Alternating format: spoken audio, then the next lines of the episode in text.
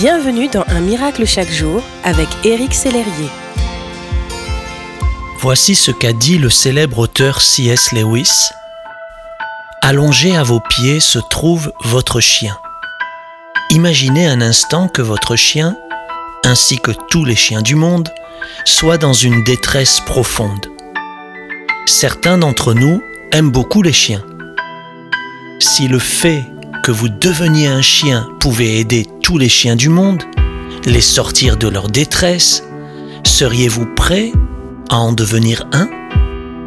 Voudriez-vous mettre de côté votre nature humaine, laisser vos proches, votre travail, vos loisirs, l'art, la littérature et la musique?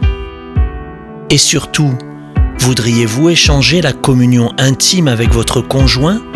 En contrepartie de la limitation de ne pouvoir que regarder son visage en remuant la queue tout en étant incapable de lui sourire ou de lui parler Christ, en devenant un homme, a limité la chose qui lui était la plus précieuse au monde, sa communion parfaite avec le Père.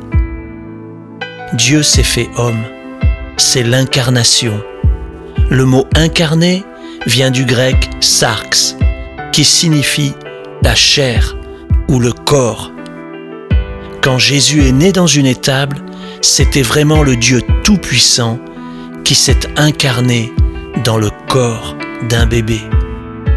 La Bible nous dit, le Fils, expression de Dieu, s'est incarné, il est devenu homme et a vécu parmi nous oui, nous avons contemplé sa splendeur glorieuse, une splendeur que seul le Fils unique, envoyé par son Père, pouvait posséder.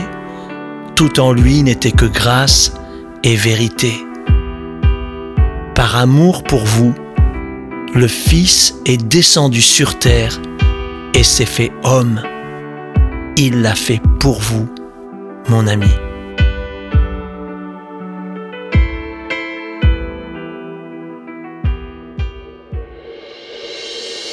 Si ce message vous a touché, n'hésitez pas à le partager à vos amis et à les inviter à s'inscrire sur www.unmiraclechaquejour.com.